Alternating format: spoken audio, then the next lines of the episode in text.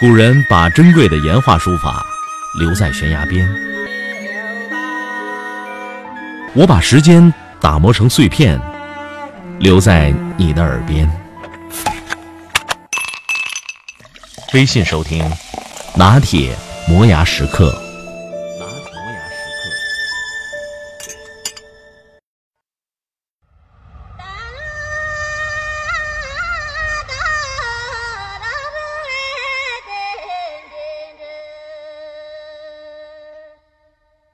三十年前，我在西藏阿里当兵，平均海拔五千米，冰封林立，雪原寂寥。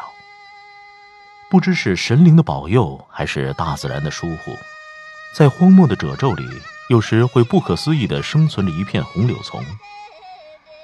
它们有着铁一样锈红的枝干，风雨般分披的碎叶，偶尔会开出碎样细密的花。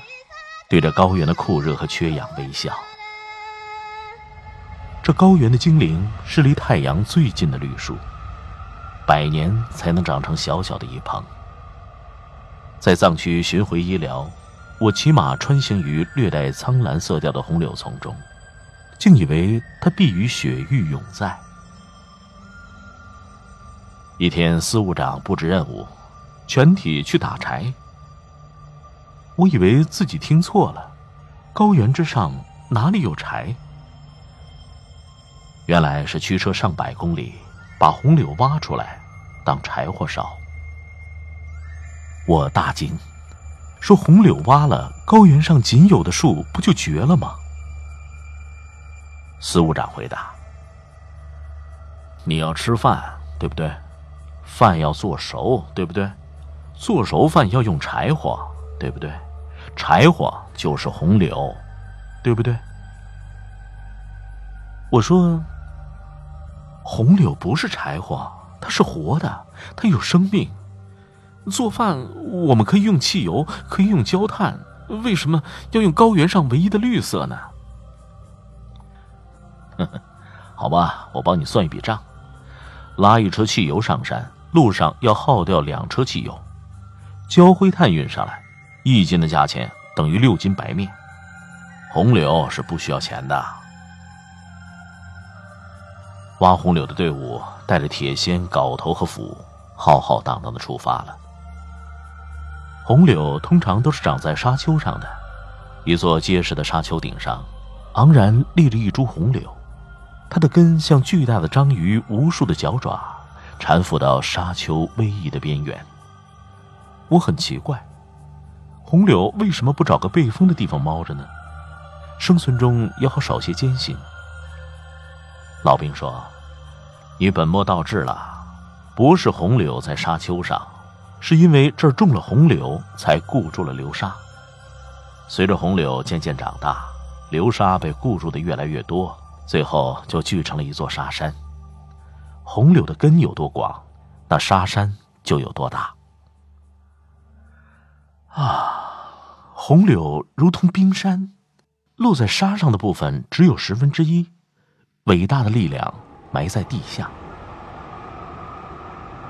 红柳的枝叶算不得好柴火，真正顽强的是红柳强大的根系。它们与沙子粘结的如同钢筋混凝土，一旦燃烧起来，持续而稳定的吐出熊熊的热量。好像把千万年来从太阳那里所得的光芒压缩以后爆裂出来。金红的火焰中，每一块红柳根都弥久地维持着盘根错节的形状，好像傲然不屈的英魂。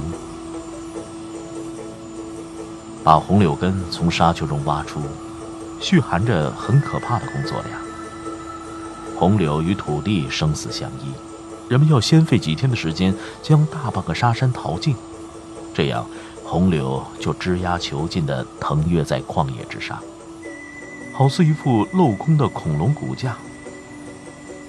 这里需要请来最有力气的男子汉，用利斧将这些活着的巨型根雕与大地的最后联系一一斩断，整个红柳丛就轰然倒下了。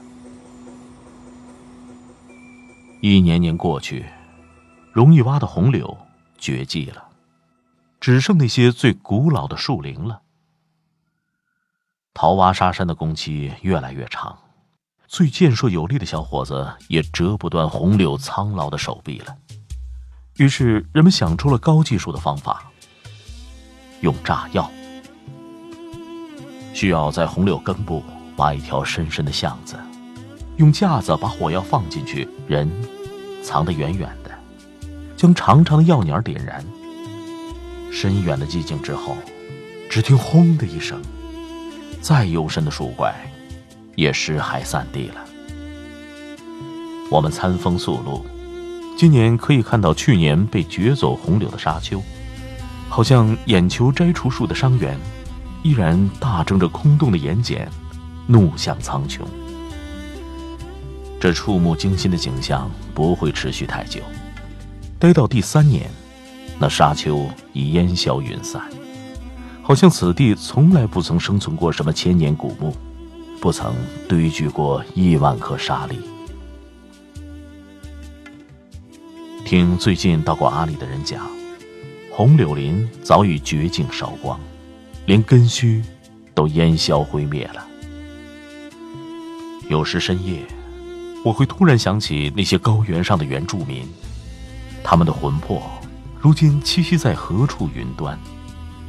会想到那些曾被固住的黄沙，是否已飘洒在世界各处？从屋子顶上扬起的尘沙，通常会飞得十分遥远。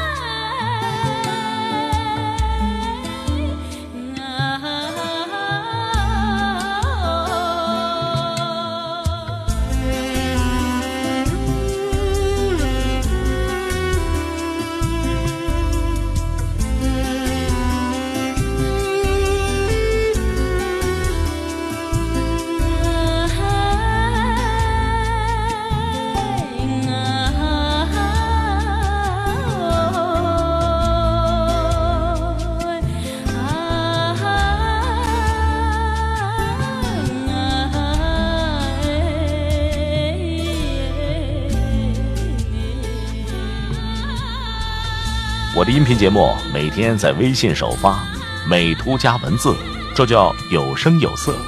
你可以边看边听，隔三差五还请你看点有意思的视频。微信搜索“拿铁磨牙时刻”，关注我，每天都会第一时间做好听的节目给你。